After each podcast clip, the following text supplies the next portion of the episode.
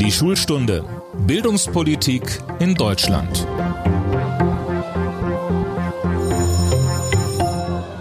Hallo zu unserem Podcast Die Schulstunde. Mein Name ist Tobias Peter und ich arbeite im Berliner Büro des Redaktionsnetzwerks Deutschland. Ich sitze hier mit dem Mann, der mehr über junge Menschen weiß als diese selbst, weil er eine junge Generation nach der anderen erforscht hat. Der Jugendforscher Klaus Horelmann, der über viele Jahre die Shell-Jugendstudie verantwortet hat. Vor kurzem hat er eine Studie Junge Deutsche 2021 veröffentlicht, die sich auch mit den Folgen der Corona-Krise befasst. Hallo, Herr Horelmann. Schönen guten Tag. Gibt es eine Generation Corona und wenn ja, was macht sie eigentlich aus? Inwiefern sind die Erfahrungen des Corona-Jahres prägend für ein ganzes Leben? Darüber wollen wir sprechen. Vorab möchte ich Ihnen aber gern eine persönliche Frage stellen, Herr Horelmann. Sie sind 77 Jahre alt, Ihr Abitur ist also fast 60 Jahre her. Wie haben Sie das Abitur damals gefeiert? Ich habe das Abitur damals natürlich mit einer Schulfeier begangen. Wir sprechen von 1963, eine Zeit, wo man nicht sehr geschickt war im Organisieren von öffentlichen Feiern. Aber immerhin, die Schule machte in ihrer Aula eine große Veranstaltung und es gab sowas, na, das würde man heute ein Abiturball nennen. Das war ein bisschen zurückhaltender in der Stadthalle von Bremerhaven dann ein Treffen mit den meisten Eltern. Ja, okay, ich glaube, das hieß sogar auch Abiturball. Jedenfalls haben wir es öffentlich gefeiert und äh, waren alle sehr stolz, dass wir das geschafft haben und äh, sind uns dann auch als ganze Gruppe in die Arme gefallen. Als ich Abitur gemacht habe, gab es einen, ich würde schon sagen, mondänen Abiball, auch wenn ich persönlich weder Walzer tanzen konnte noch wollte. Wir haben alberne Abitur-Jahrgangspullis getragen und es gab viele Abi-Partys, bei denen definitiv mehr Alkohol getrunken wurde, als es für unsere Gesundheit gut war. Der letzte Abiturjahrgang konnte nicht wirklich feiern. Auch für den diesjährigen sieht es da nicht so gut aus. Fehlt da aus Ihrer Sicht etwas Wichtiges oder sagen Sie, eigentlich ist das für so einen Jahrgang gar nicht so wichtig? Na, das ist schon sehr einschneidend, wenn Zeremonien nicht stattfinden können. Es ist ja ganz schön schwierig für junge Leute, sich ähm, selbst und den anderen Menschen um sie herum Hinweise zu geben, wo stehe ich eigentlich in meinem Lebenslauf. Da haben wir nur noch ganz wenige Markierungspunkte. Die äh, Konfirmation war das früher, also die Einschulung, wenn wir ganz früh beginnen, ja, die hat noch eine große Bedeutung. Äh, die Konfirmation hat keine mehr, der Übergang in die weiterführende Schule vielleicht. Der mittlere Abschluss wird fast gar nicht mehr registriert. Und so ist das Abitur schon von enormer Bedeutung, auch weil alle Umfragen zeigen, dass eigentlich 70 Prozent der Eltern wünschen, dass ihr Kind diesen Schulabschluss schafft. Der gilt als Standard, als, als absolutes Muss fast schon. Und wir sind auch schon bei einer Zahl von fast 55 Prozent eines jeden Jahrgangs angekommen, die das Abitur dann tatsächlich absolvieren. Und das bedeutet, das hat schon eine biografisch sehr, sehr starke Bedeutung. Und wenn man das nicht zeremoniell begehen kann, fehlt etwas. Natürlich kann man das überleben, das ist ganz klar. Es ist nichts, äh, was äh, einen krank macht, wenn die Feier ausfällt. Aber für die Ritualisierung eines ansonsten nicht mehr sehr stark ritualisierten Lebensrhythmus ist das einschneidend. Es fehlt eben an der äh, Signalbildung nach außen. Hier schaut mal, was ich geschafft habe. Ich bin ein Stück weiter in meinem Lebenslauf die strahlt nach innen aus, äh, sagt mir selbst, dass ich etwas geschafft habe und etwas geleistet habe und ich äh, heimse dafür auch die gebührende Anerkennung ein. Und das alles fällt mit den digitalen Instrumenten, die dann an die Stelle treten einer Feier oder einer Zeremonie in der Aula, das alles fällt heute weg. Also das Abitur ist ein Meilenstein und wenn ein solcher Meilenstein nicht öffentlich gewürdigt wird, dann ja, schwindet er so ein bisschen und ist nicht richtig im Tageslicht und ist im Dunkeln. Und es ist für die weitere Lebensplanung dann nichts Dramatisches, aber doch äh, ein kleiner Schatten. Im vergangenen Jahr gab es, als die Corona-Zahlen angestiegen sind, viel Kritik an einer angeblich feierwütigen Jugend, die Abstands- und Hygieneregeln ignoriere und keine Rücksicht auf Risikogruppen nehme. Ich muss ganz ehrlich zugeben, ich bin jetzt ja auch über die 40 drüber.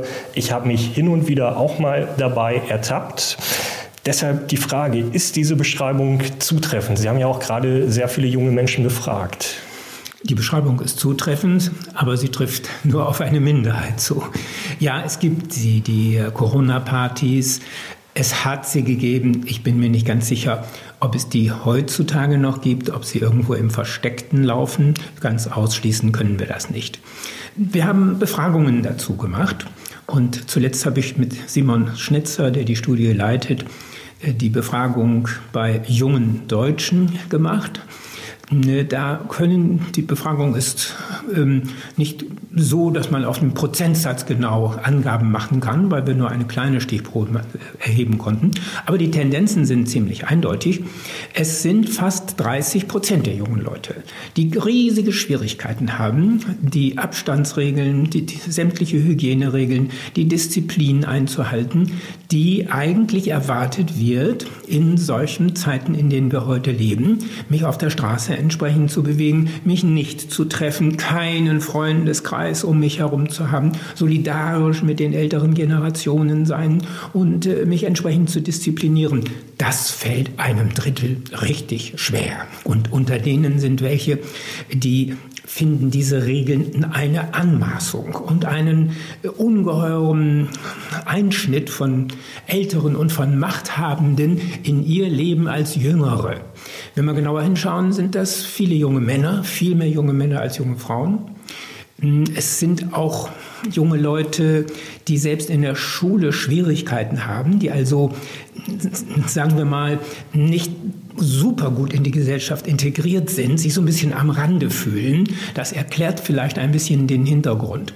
Aber man muss gleichzeitig sagen, das legt die Studie ganz deutlich offen, 70 Prozent, sogar etwas über 70 Prozent der jungen Leute halten sich an alle Regeln, sind solidarisch, verstehen, worum es geht sind diszipliniert, ermahnen manchmal sogar ihre eigenen Eltern und Großeltern, äh, sich angemessen zu verhalten. Das sind diejenigen, auf die wir bauen können, die teilweise selbst mit großem Unverstand sehen, dass ein, eine Teilgruppe von ihnen äh, sich so unvernünftig und äh, unaufgeklärt verhält. Also ein das Vorurteil ist richtig, aber das Vorurteil trifft überhaupt nicht auf die ganze Generation zu, sondern es trifft auf eine Minderheit unter ihnen zu. Und um die müssen wir uns so und so Gedanken machen. Die Corona-Krise wirft ja ein Schlaglicht zwangsläufig auf alle Menschen, die so ein bisschen im, am Rande der Gesellschaft stehen. Denen geht es sehr, sehr schlecht. Und dazu gehören auch diese jungen Leute, die ich da gerade angesprochen habe, die dann auffallen dadurch, dass sie mit den Corona-Regeln hadern und sogar manchmal bewusst und ganz gezielt gegen sie verstoßen. Gut, dann können wir ja an dieser Stelle auch einmal noch festhalten, es verhalten sich ja auch viele Erwachsene falsch. Der zweite Punkt ist, Sie haben es angesprochen, ist ja eben auch eine wirtschaftliche Frage auch ein ganz besonderes, wenn auch kein schönes Generationserlebnis, das es jetzt gibt. Als ich Abitur gemacht habe, war die ganze Zeit von der Generation Praktikum zu hören, zu lesen, von dieser Generation Praktikum, die es eben beim Einstieg in das Arbeitsleben besonders schwer haben würde. Entsprechend niedrig waren meine Erwartungen damals geschraubt, äh, was vielleicht äh, manches auch einfacher gemacht hat. Die junge Generation von heute hat jahrelang gehört, wie über Fachkräftemangel geklagt wurde und dass die einzelnen Arbeitgeber deshalb um sie werben müssten. Jetzt haben wir diese Corona-Krise und von einem Tag auf den anderen ist dieser wirtschaftliche Absturz da mit handfesten Auswirkungen für den Ausbildungsmarkt, für den Arbeitsmarkt. Was macht es mit jungen Menschen? Hm, wir haben wieder die gleiche Situation. Man kann fast wieder eine 70 zu 30 Unterscheidung aufmachen. Es sind die, vielleicht nicht personenidentisch, aber wieder ein Drittel der jungen Generation, diejenigen mit äh, einem schlechten Schulabschluss, mit gar keinem Schulabschluss, äh, mit äh, Problemen, äh, sich auch sonst in den Tagesalltag richtig einzugruppieren, ähm, mit gesundheitlichen Problemen, mit körperlichen Entwicklungsproblemen, überwiegend junge Männer, die sind durch die Auswirkungen der Corona-Krise und die jetzt drohende Jugendarbeitslosigkeit besonders betroffen. Wenn man mal bildhaft von einer Generation Corona sprechen möchte, dann könnten sie es sein. Nicht die gesamte junge Generation wird unter den Auswirkungen der Corona-Pandemie leiden, aber diese Gruppe wird es mit Sicherheit. Ähm, ob insgesamt Spuren dieser Pandemie in das Leben und so, sagen wir mal, auch in den Sozialcharakter dieser äh, heutigen jungen Generation, der unter 20-Jährigen, Einzug nehmen, das kann man noch nicht genau sagen. Wir wissen aus der Generationenforschung, wenn politische Ereignisse, wirtschaftliche, kulturelle, technische Ereignisse von, von großem Gewicht und von großer Wucht über mehrere Jahre lang anhalten, dann hinterlassen die in der Tat Spuren in den Persönlichkeiten von jungen Leuten. Sollte also die Corona-Krise eine langjährige Unternehmung sein, sollte es sich nicht nur um zwei, drei Jahre, sondern mit den Auswirkungen vielleicht dann doch um acht, neun, zehn Jahre halten, dann ist nicht ganz ausgeschlossen, dass wir eine junge Generation haben. Na, dann müssten wir Parallelen zu früher ziehen, die angesichts wirtschaftlicher Unsicherheiten, angesichts der Ungewissheit einer Zukunftsplanung wieder vorsichtig, zurückhaltend, sondierend werden, wie wir das schon einmal hatten, nämlich bei denen, die heute so ungefähr zwischen 20 und 35 Jahre alt sind, die sogenannte Generation Y, die Generation Y, die fragende Generation, die sind nämlich auch groß geworden in Krisenzeiten. Und man merkt es ihnen an. Sie sind, äh, so, das sind sie, wie ich schon sagte, mit ihrem sondierenden, vorsichtigen, tastenden Verhalten.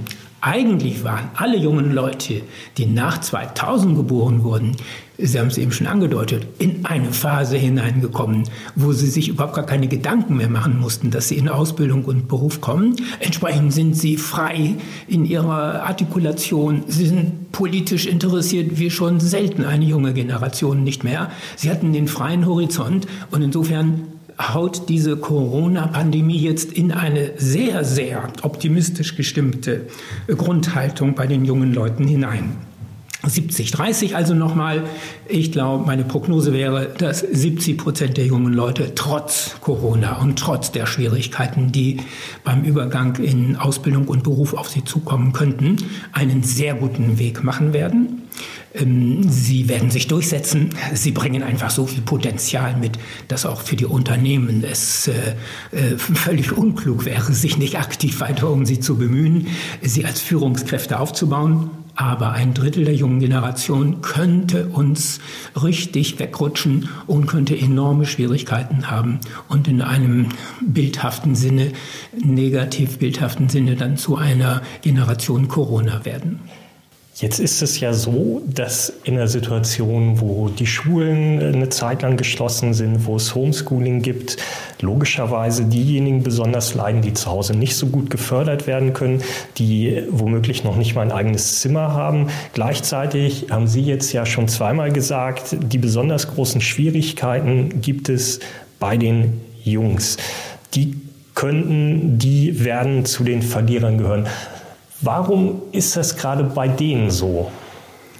Nun, junge Männer in dieser Gesellschaft, in der wir jetzt leben, in der so unheimlich viel auf Kommunikation, auf Umgang miteinander, auf Sozialkontakte, auf sensiblen äh, Umgang miteinander, aber auch auf ein sorgfältiges, genaues Erfassen der Umweltbedingungen, der Lebensbedingungen ankommt.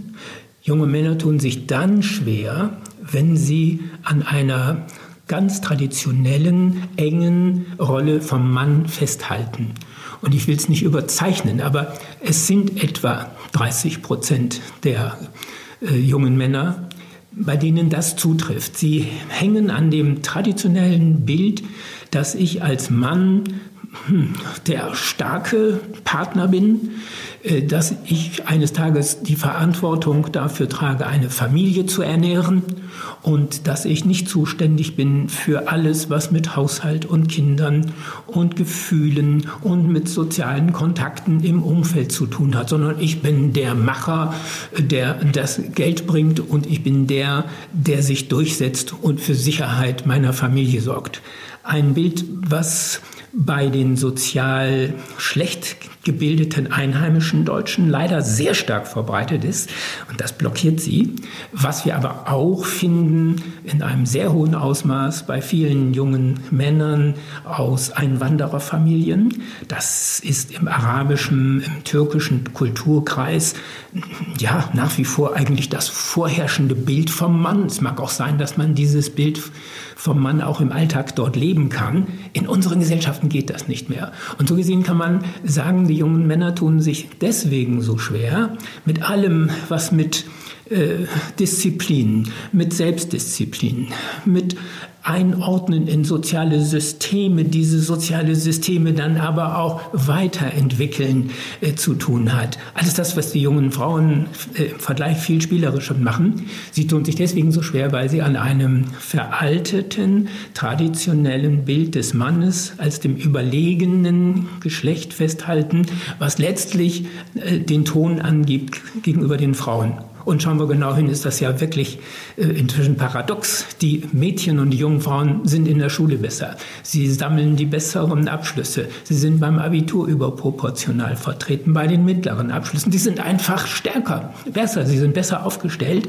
Sie sind äh, in ihrem Sozialverhalten virtuoser. Sie gehen inzwischen sogar auch geschickter mit Medien um. Sie sind neuerdings auch politisch aktiv, mindestens genauso stark wie die jungen Männer.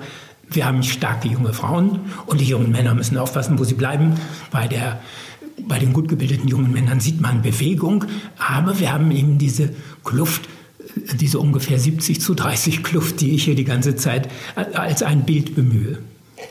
Aber müsste es nicht so sein, wenn Sie das so beschreiben, dass diejenigen, die dem traditionellen Rollenbild noch anhängen, bei den jungen Männern eigentlich einen sehr, sehr starken Ehrgeiz entwickeln müssten, hohe Leistungen in der Schule zu erbringen.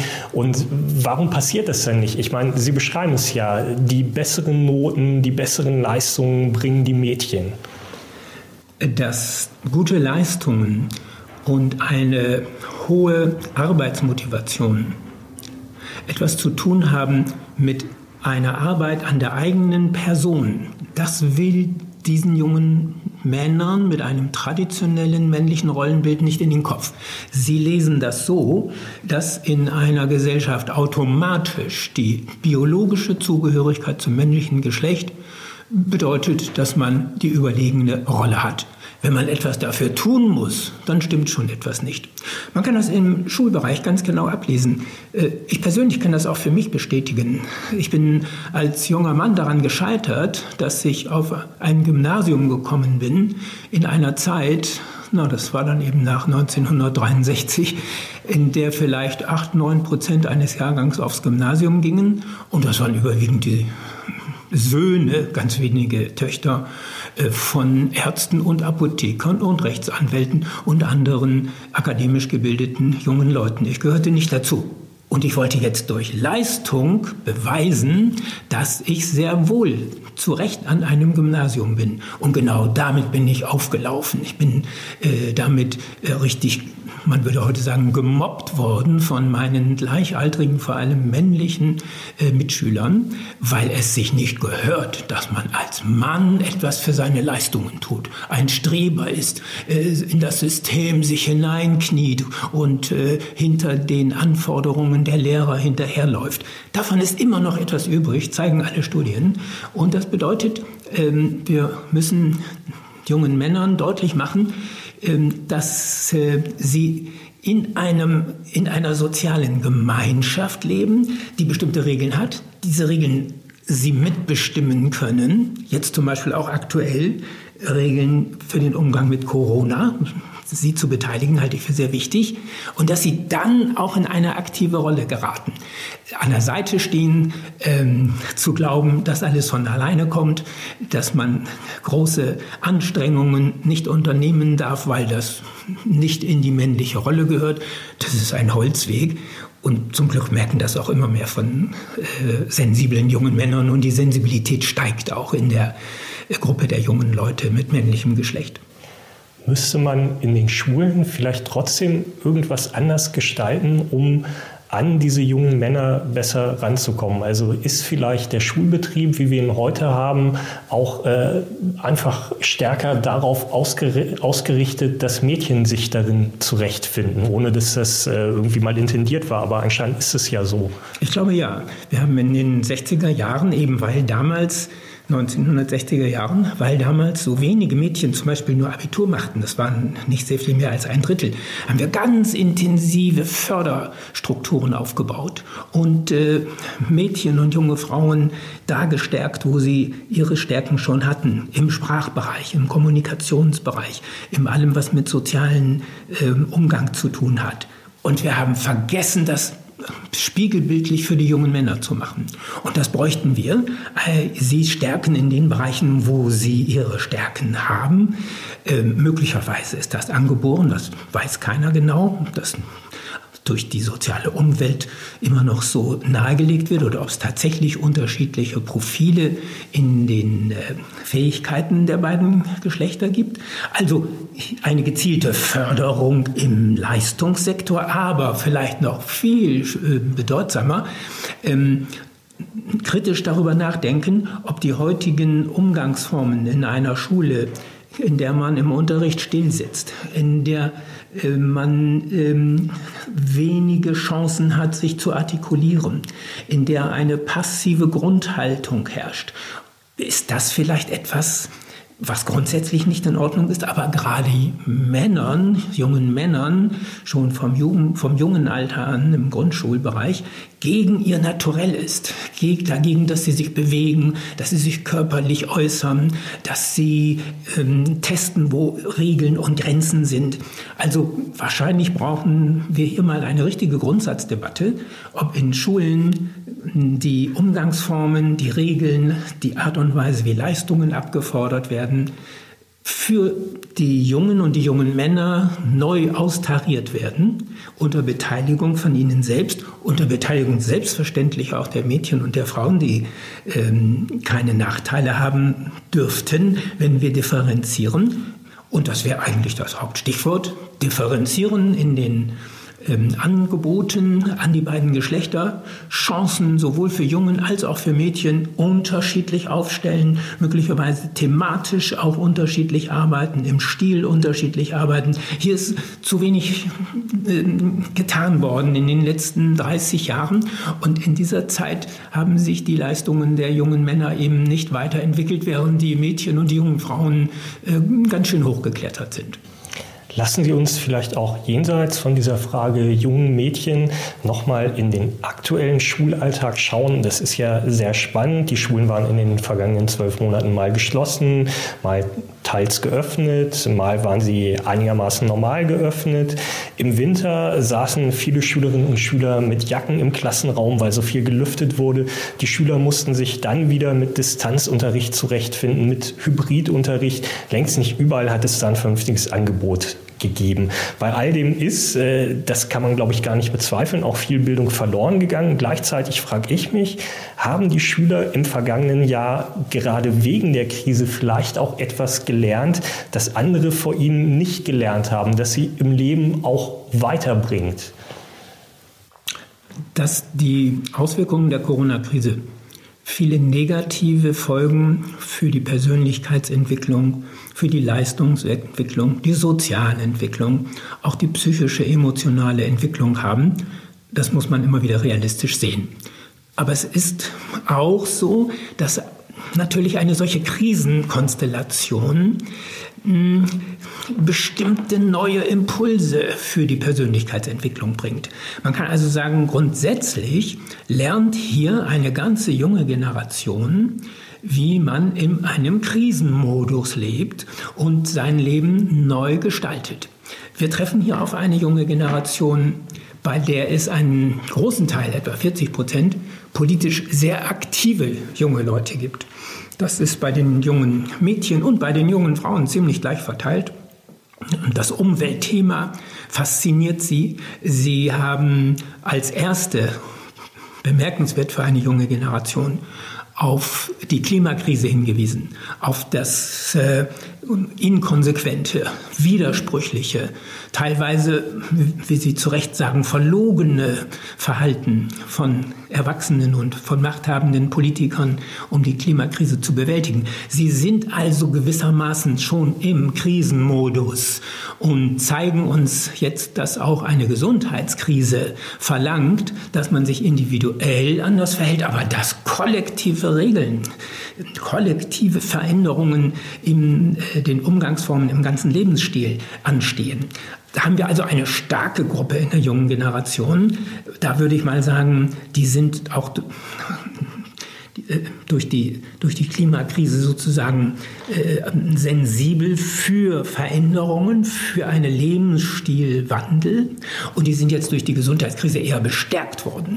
Also ich denke, hier haben wir eine Gruppe, ja, die wird es auch schaffen, im Leistungsbereich mit einem Distanzunterricht zurechtzukommen. Das dürften 40 Prozent, vielleicht auch 50 Prozent sein. Hier kann sein, dass die Krise sogar positive Effekte hat. Vielleicht nicht rein im Leistungssektor, aber auch, aber ganz stark im sozialen Bereich, bei, bei der Widerstandsfähigkeit, beim Aushalten von Problemen. Hm, das ist denkbar. Wiederum eben am anderen Ende des Spektrums bei den weniger starken jungen Leuten, bei den auch mit einem nicht so stabilen Elternhaus, nicht so unterstützenden Vätern und Müttern, kann eben genau äh, der Einbruch geschehen. Oft wird gewarnt, es dürfe jetzt nicht der Eindruck entstehen, dass hier ein Jahrgang ein Corona-Abi oder andere Abschlüsse geradezu nachgeworfen bekomme. Ein Punkt, über den ich in unserer letzten Podcast-Folge mit Bundesbildungsministerin Anja Karliczek gesprochen habe. Und da hören wir einmal ganz kurz rein. Wir müssen aufpassen, dass wir gerade jetzt auch bei den Abschlüssen nicht dafür sorgen, dass am Ende immer auf diesen Jahrgang geguckt wird und gesagt wird, das ist ja kein vollwertiger Abschluss. Ich glaube, wir müssen einfach jetzt gucken, und Sie haben es eben selbst gesagt, es gibt viele, die sind da ganz gut mit fertig geworden. Und jetzt muss man einfach gucken, wo gibt es Defizite, wo gibt es Nachholbedarf.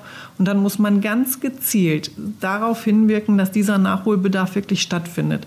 Und ich bin auch kein Freund davon, einfach nur auf die Abschlüsse zu gucken und einfach nur zu sagen, sie sollen alle weiterkommen. Wichtig ist doch, dass die jungen Menschen das lernen und das Gerüst mitkriegen, was sie fürs Leben brauchen. Herr Horelmann, aus Ihrer Sicht ist die Warnung vor einem Corona-Abitur berechtigt oder müsste man nicht eher sogar sagen, wer jetzt einen Abschluss schafft unter diesen Bedingungen, hat bewiesen, dass er es wirklich kann? Selbst wenn man es ihm vielleicht sogar ein ganz bisschen leichter macht, weil man sagt, bestimmte Dinge werden nicht abgefragt, weil die gar nicht drangenommen wurden. Das scheint mir ja nur logisch. Ich würde das auch sagen, wer jetzt einen Abschluss schafft, der hat das unter sehr, sehr ungewöhnlichen Bedingungen in einer Ausnahmesituation hinbekommen und verdient dafür eine besondere Anerkennung. Diese ganze Diskussion zeigt mir aber auch, dass unser Abitur von den Prüfungskonstruktionen her überhaupt nicht überzeugend ist. Diese Diskussion, ob ein schwächerer Leistungsstand bei einem Abitur nicht äh, gravierende Auswirkungen hat, ja, die kommt ja nur zustande, weil wir mit dem Abitur eine Studienberechtigung automatisch verknüpfen. Ganz egal, welche Fächer ich im Abitur habe, ich habe anschließend, wenn ich ein gutes Abitur gemacht habe, einen Rechtsanspruch auf hochattraktive Studiengänge äh, wie, wie Medizin etwa oder Pharmazie oder Psychologie, wenn ich denn mit einer 1,00 irgendetwas dabei herauskomme. Und dadurch ist ein Anspruchs, ein Rechtsanspruch in diese Prüfung hineingeraten, der sie völlig überfordert und überlastet. Wenn wir jetzt ein richtiges Abitur hätten, also eins, äh, wo äh, junge Leute nach ihren tatsächlichen Neigungen und Wünschen die Fächer wählen, äh, durchaus können zwei, drei äh, Gebiete vorgeschrieben sein, aber der Rest geht nach Neigung und Interesse und nicht nach dem Kalkül, welche Note ich damit erreiche, damit ich beim Rechtsanspruch auf einen Studienplatz möglichst das machen kann, was ich will. Dann stünden wir besser da will sagen, diese Diskussion zeigt mir, dass wir über den Charakter des Abiturs nun endlich mal wieder neu nachdenken müssen und eine Abiturprüfung vielleicht nach internationalem Muster machen sollten, äh, dass man, wenn man studieren will, diesen Abschluss haben muss dass der aber nicht ausreicht, sondern die Hochschulen oder die anderen Ausbildungsinstitutionen, äh, auf die ich mich bewerbe, die machen ihrerseits eine Eignungsprüfung und schauen, ob eine Passung da ist. Das wäre viel klüger und es würde viel von dieser heutigen verkrampften Diskussion, ist ein schlechteres Abitur immer noch das gleiche wegnehmen, wenn das Abitur eben nicht mehr einen Rechtsanspruch auf irgendeinen Studienplatz mit sich brächte. Herr Hohlmann, Sie haben vorhin auch schon angesprochen, es gibt einen sehr politischen Teil in dieser Generation. Sie haben ja auch ein Buch geschrieben über die Generation Greta. Fridays for Future ist nicht zuletzt groß geworden über die Erfahrung des gemeinsamen Bildungsstreiks, also des Wegbleibens vom Unterricht an Feiertagen. Ist der Bewegung dadurch, dass die Schule jetzt so oft wegen Corona geschlossen bleiben muss und Demonstrationen ja auch generell sehr schwierig geworden sind, nicht einfach die Grund Grundlage entzogen? Ja, die Bewegung Fridays for Future ist schwer getroffen. Das ist überhaupt nicht zu übersehen. Sie war gegen Ende des Jahres 2019 auf dem Höhepunkt ihrer Aussagekraft. Sie hatte politisch ungeheuer viel bewegt. Äh, sie hat letztlich nicht nur viele Tausende, Hunderttausende von Menschen auf die Straße gebracht, sondern tatsächlich ja auch politische Entscheidungen mit initiiert. Wir haben äh, Umweltgesetze, die ohne diese Bewegung niemals möglich gewesen wären. Das haben die jungen Leute geschafft, indem sie die Straßendemonstration zu einem disziplinierten, äh, sehr, sehr starken Ausdrucksmittel gemacht haben. Das hat es davor 20 Jahre fast nicht gegeben. Also es ist eine ganz, ganz große politische Leistung, eine gut organisierte, strukturierte, ähm, zivile Straßendemonstration zu machen, die die thematischen aus, die thematische Ausdrücke und thematische Forderungen hat, ganz stark. Und das hat sie geschafft durch dieses äh, von Greta Thunberg äh, maßgeblich erfundene Instrument des Schulstreiks, äh, nämlich äh, die Schule ausfallen lassen zugunsten dieser öffentlichen äh, Demonstrationen, zugunsten der, der öffentlichen äh, Bekundungen. Beides ist nicht möglich in den Lockerungs, in, in den äh, Restriktionszeiten, die wir haben, in den Lockerungszeiten war es äh, auch nur in sehr, ganz, ganz beschränkten Umfang nötig, möglich. Und dadurch ist die Bewegung Fridays for Future sehr, sehr schwer beeinträchtigt. Ich hoffe mal, äh, dass sie damit nicht untergegangen ist. Es sieht für mich so aus, dass das politische Interesse, auch das politische Geschick und diese, diese, diese Talente, die in der Bewegung groß geworden sind, nicht ähm, klein beigeben, dass sie weiterhin thematisch unterwegs sind. Viele von ihnen vielleicht nicht sehr, nicht, nicht ausreichend viele, haben sich ja auch entschieden, an den Schritt in die Politik hineinzugehen. Einige wenige kandidieren als Abgeordnete äh, für den nächsten Bundestag oder für, für Landtage. Das ist gut, aber es ist viel zu wenig, um äh, frische Bewegung in das politische Leben in Deutschland zu bringen. Also es ist schon ein echter Verlust, dass diese große, starke Bewegung, bei der übrigens eben sehr viele junge Frauen ganz aktiv dabei waren, dass die durch die Corona-Pandemie so ungeheuer stark ausgebremst worden ist. Man hat ja Fridays for Future teilweise auch vorgeworfen, da seien letztendlich Wohlstandskinder unterwegs.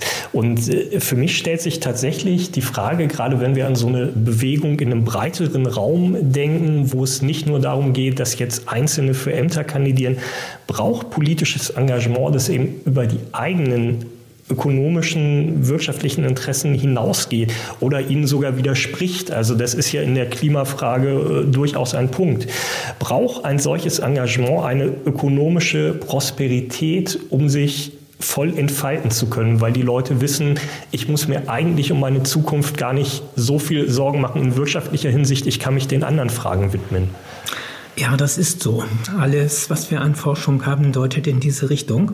Wir haben vorhin gesprochen darüber, dass die jungen Leute, die vor 2000 geboren wurden, groß geworden sind in einer Zeit, in der sie einfach nicht sicher sein konnten, dass sie einen Ausbildungsplatz und eine Berufsposition bekommen. Und das hat sie letztlich vielleicht nicht unpolitisch gemacht, aber es hat dafür gesorgt, dass sie sich politisch ganz stark zurückgenommen haben, sich wenig Gedanken machen konnten äh, um das Gemeinwohl, um gesellschaftlich brennende Themen, weil sie sich um sich selbst kümmern mussten. Sie mussten sehen, jedenfalls glaubten sie, das ist bei, bei ihrer Schlussfolgerung, ähm, wo sie bleiben, wie sie sich ähm, gut entwickeln können, wie sie eine gute Ausbildung abschließen können und erstmal eine berufliche Sicherheit herstellen können, wie sie es schaffen konnten, nicht zu den Drittel zu gehören, was nicht in Ausbildung und Beruf hineingekommen ist. Und die nach 2000 Geborenen hatten diese Situation nicht und sind wohl daraufhin oder in diesem Zusammenhang, ob das eine kausale Beziehung hat, das weiß man nicht, aber es hängt zusammen, sind die politisch geworden. Und das bedeutet ja, ich kann offenbar ähm, als Gruppe vor allem auch als junge Generation, möglicherweise gilt das aber auch für ältere Generationen, nur dann politisch aktiv sein, wenn ich mir nicht gleichzeitig Sorgen machen muss um meine finanzielle, wirtschaftliche Absicherung und um meine berufliche Zukunft. Genau das sehen wir bei Fridays for Future. Es ist insofern eine Wohlstandsbewegung, auch eine Bildungsbewegung. Hier sind äh, junge Leute aus gut situierten Elternhäusern die alle einen sehr, sehr guten Bildungshintergrund haben, mit wenigen Ausnahmen. Und insofern gibt uns das schon na, einmal ein Signal, wie kann politisches Engagement entstehen. Gleichzeitig natürlich auch ein Warnsignal. Nur die, denen es in dieser Gesellschaft wirtschaftlich gut geht, die prosperieren, können es sich leisten, politisch aktiv zu sein, heißt die Negativbotschaft davon. Und das gibt zu denken. Ne? Das äh, merken wir ja auch in anderen gesellschaftlichen Bereichen, dass ein Teil der Menschen, gilt auch für die junge Generation, sich zurückzieht aus dem hm, Sektor, sich sozial und politisch zu artikulieren und zu beteiligen und teilnahmslos die Sachen sich entwickeln lässt, dabei aber wegrutscht äh, in eine passive Haltung und langsam dann allmählich auch in eine Oppositionshaltung. Wir hatten vorhin schon mal darüber gesprochen, dass man das auch in der Corona-Pandemie bei den Reaktionen der jungen Leute heute so beobachten kann. Aber das heißt, am Ende der Corona-Krise steht ein Mehr an gesellschaftlicher Spaltung, wenn ich Sie richtig verstehe. Die Corona-Krise, wie viele Krisen davor auch, hat die Gesellschaft gespalten, hat die Schwachen schwächer gemacht. Das gilt auch für die junge Generation. Und ähm, diejenigen, die schon vor der Corona-Krise ähm, sozial randständig waren, die sind jetzt noch weiter weggebrochen. Wenn man mal ein bisschen in Bildern spricht, dann kann man tatsächlich sagen, dass diese heutige junge Generation der oft der Name Z gegeben wird, weil davor die Generation Y und die Generation X waren, dass diese Generation Z in eine Teilgruppe Generation Greta, politisch interessiert, engagiert, weltoffen, gut gebildet, tolerant am einen Ende und in eine Generation Corona wenig gut situiert, schlecht gebildet, wenig Perspektive, schlecht sozial integriert, mit autoritärer Neigung, mit nationalistischen, populistischen Grundzügen, zerfällt. Das sind die beiden Pole. Es gibt zum Glück auch eine Gruppe dazwischen. Aber ja, diese heutige junge Generation bildet die ganze Differenziertheit und die ganze Unterschiedlichkeit der Gesellschaft ab. Und sie ist nicht eine, eigen, eine einzige homogene große Gruppe. Das ist ganz eindeutig so.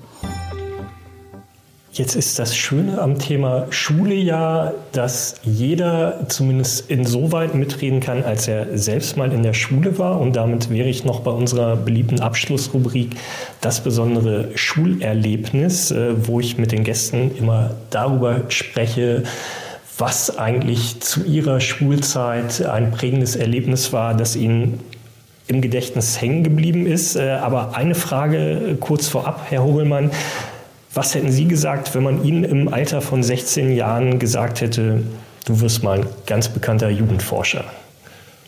Das hätte ich nicht geglaubt, denn dazu war ich zu weit im Feld und ähm, hatte zu dem Zeitpunkt auch riesige Schwierigkeiten, mit der Schule überhaupt vorwärts zu kommen.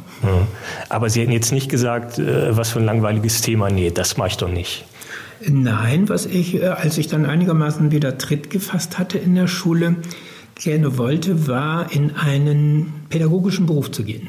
Also aufklären, informieren, unterrichten, äh, Lehrer, Volkshochschullehrer, Dozent, das war schon dann sehr wohl meine Richtung. Mhm. Sie haben ja gerade gesagt, damals lief es wirklich schwierig bei Ihnen. Woran lag das? Ich habe vorhin schon gesagt, dass ich äh, als einer, der eigentlich da gar nicht vom sozialen Milieu hingehörte, auf ein Gymnasium gekommen bin. Das war das Gymnasium in Nordenham an der Unterweser und dort äh, wirklich fremd war und auch fremdeln musste mit der Situation, mit äh, sehr autoritären Strukturen, mit Anforderungen, die im sozialen Bereich ähm, für mich einfach nicht die Möglichkeit gaben, mich zu präsentieren und mich zu entfalten.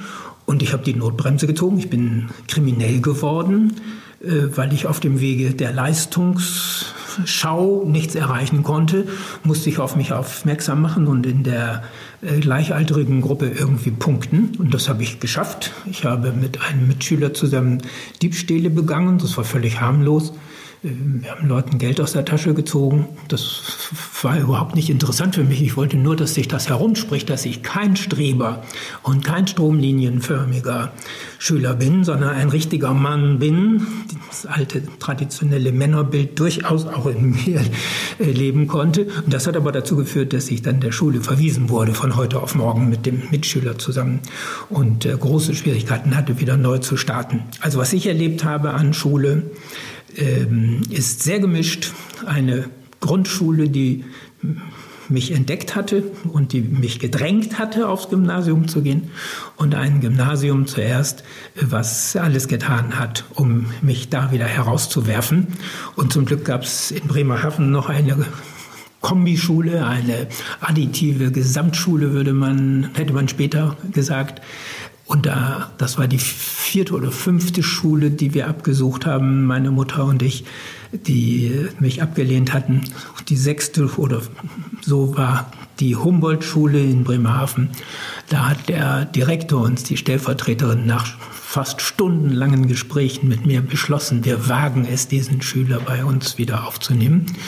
Und da habe ich wieder ein positives Beispiel gehabt, wie Schule sein kann und wie sie für das Schicksal und damit ja dann auch für die ganze ähm, persönliche, aber eben auch Berufslaufbahn eines Menschen eine Schlüsselbedeutung haben kann. Was ist der schönste Schultag, an den Sie sich erinnern können? Ach, ich würde fast sagen, dass wir auf unsere Eingangsfrage zurückkommen können, das Abitur in der Tasche zu haben und das Gefühl zu haben, äh, dass ich diesen Abschnitt geschafft hatte. Doch, das hat mich sehr beeindruckt und hat sich auch sehr bis heute eingeprägt. Herr Hogelmann, ich bedanke mich fürs Gespräch. Danke auch. In unserem Podcast Die Schulstunde haben immer die Schülerinnen und Schüler das letzte Wort. Und deshalb bin ich jetzt verbunden mit Livia Josephine Kerb, Schülerin aus München, 19 Jahre alt und Bloggerin zum Thema Jugendpolitik. Hallo Livia. Hallo Tobias. Livia, ich habe gerade mit dem Jugendforscher Klaus Hogelmann über das Thema Generation Corona gesprochen. Was glaubst du, Gibt es so eine Generation Corona? Also sind die Erfahrungen des vergangenen Jahres und auch die, die jetzt noch vor euch liegen mit Schulschließungen, Distanz und Wechselunterricht etwas, was euch alle verbindet und für das ganze Leben prägt oder ist das übertrieben? Ich denke schon, dass es eine Generation Corona gibt. Darin sehe ich mich auch. Ähm, wir Jugendliche mussten jetzt echt viel aushalten, viel durchhalten. Ähm, ich finde, wir haben auch sehr viel Gutes gemacht. Und ähm, wir können uns so bezeichnen, ob das jetzt positiv oder negativ ist, sehen jeder anders. Ähm, ich sehe es zum einen Teil positiv, da wir echt eine neue Generation von Zusammenhalt und ähm, von Stärke bewiesen haben, aber auch gleichzeitig von einer Pandemie sprechen. Das heißt, ähm, es hat positive und negative Seiten, aber trotzdem sehe ich unsere Generation schon als eine Corona-Generation. Jetzt wurde ja eine Zeit lang gemeckert, es seien vor allem Jugendliche, die sich nicht an die Corona-Regeln hielten und heimlich irgendwelche Partys feiern würden. Fandest du den Vorwurf fair oder hast du dich darüber geärgert? Ich finde das absolut nicht fair und ich habe mich auch darüber geärgert und da könnte ich auch den ganzen Tag mich drüber aufregen, wenn ich ehrlich bin. Ja, den ganzen also Tag haben wir nicht, aber los. ja, schade. Ähm, aber ähm, ich kenne keinen meiner Freunde, die eine Party geschmissen haben oder ähm, die meinten, ähm, total auf die Regeln ähm, zu ähm, nicht zu beachten und so weiter. Ähm, da gibt's auch ganz andere Gruppen und ähm, die werden aber nicht benannt. Und ähm, ich finde es schade, dass es immer auf die Jugendlichen geht, weil wir Jugendliche, wir sind einfach nicht so schlimm, wie viele sagen. Und ähm, ja, finde ich schade, aber so ist es halt. Und ähm, kann man leider bei vielen Vorurteilen nichts machen, aber trotzdem, ich finde, wir Jugendlichen machen wir das einfach super. Professor Hogelmann fürchtet, dass sich durch die Corona-Krise die Spaltung zwischen den Jugendlichen, bei denen ohnehin alles super läuft, die Abi mit tollen Noten machen und so weiter, und den Jugendlichen, wo das alles ein bisschen schwieriger ist, äh, nochmal vertieft. Fürchtest du das auch? Beobachtest du das auch? Ja, es ist schwierig. Also es gibt ja immer die Schüler oder Schülerinnen, die es immer einfacher haben, die einfach ähm, vor allem in der Schule ähm, gute Noten schreiben und jetzt so eine Pandemie oder Homeoffice oder wie auch immer ähm, für die nichts ausmacht. Das gibt's immer. Aber es gibt auch immer die Schüler oder Schülerinnen, die halt nicht gut mitkommen im Unterricht, vor allem wenn es online ist. Ähm, und deswegen, ich glaube schon, dass die Schere weiter sich ähm, aufmacht, also dass die Schere weiter aufgeht. Ähm, was ich aber auch sagen muss, ähm, Lehrer, Schüler und wir alle versuchen ja auch schon unser Bestes.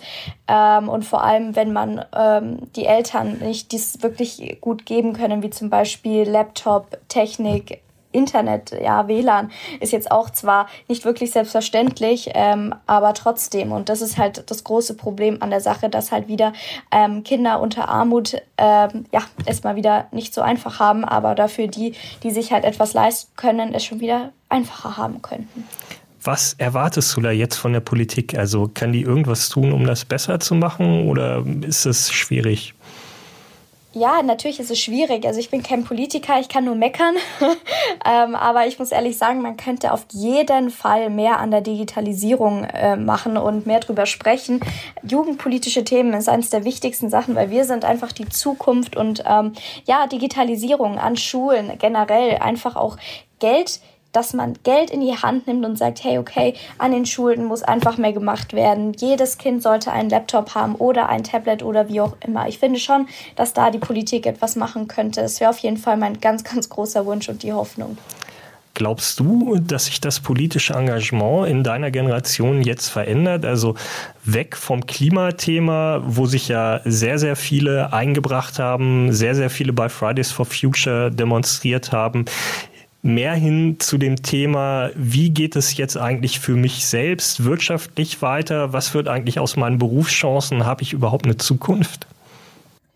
Absolut. Also ich denke auch, ähm, da dieses Thema Corona jeden betrifft und jeder denkt drüber nach. Ich denke auch, dass wir in Zukunft mehrere Jugendliche haben, die Politik begeistert sind oder die sich wenigstens dafür interessieren. Ähm, und das merkt man einfach, sobald ein Thema jeden betrifft, werden alle interessiert und wollen darüber mehr wissen. Und ähm, ich hoffe auch, dass das immer so bleibt, dass man äh, mehr Jugendliche zum Nachrichtenschauen animieren kann. Ähm, aber ja, ich denke schon, dass das jetzt natürlich uns Jugendliche sehr ähm, verändert hat im Thema, ähm, wie informiere ich mich und wo informiere ich mich. Und ähm, ja, aber ich finde das aber auch sehr, sehr gut. Livia, ich bedanke mich ganz herzlich fürs Gespräch. Ich bedanke mich auch. Vielen Dank. Das war die siebte Folge unseres Podcasts Die Schulstunde. Ich würde mich sehr freuen, wenn Sie beim nächsten Mal wieder zuhören. Äh, abonnieren Sie uns gern auf der Podcast-Plattform Ihres Vertrauens und äh, bis bald.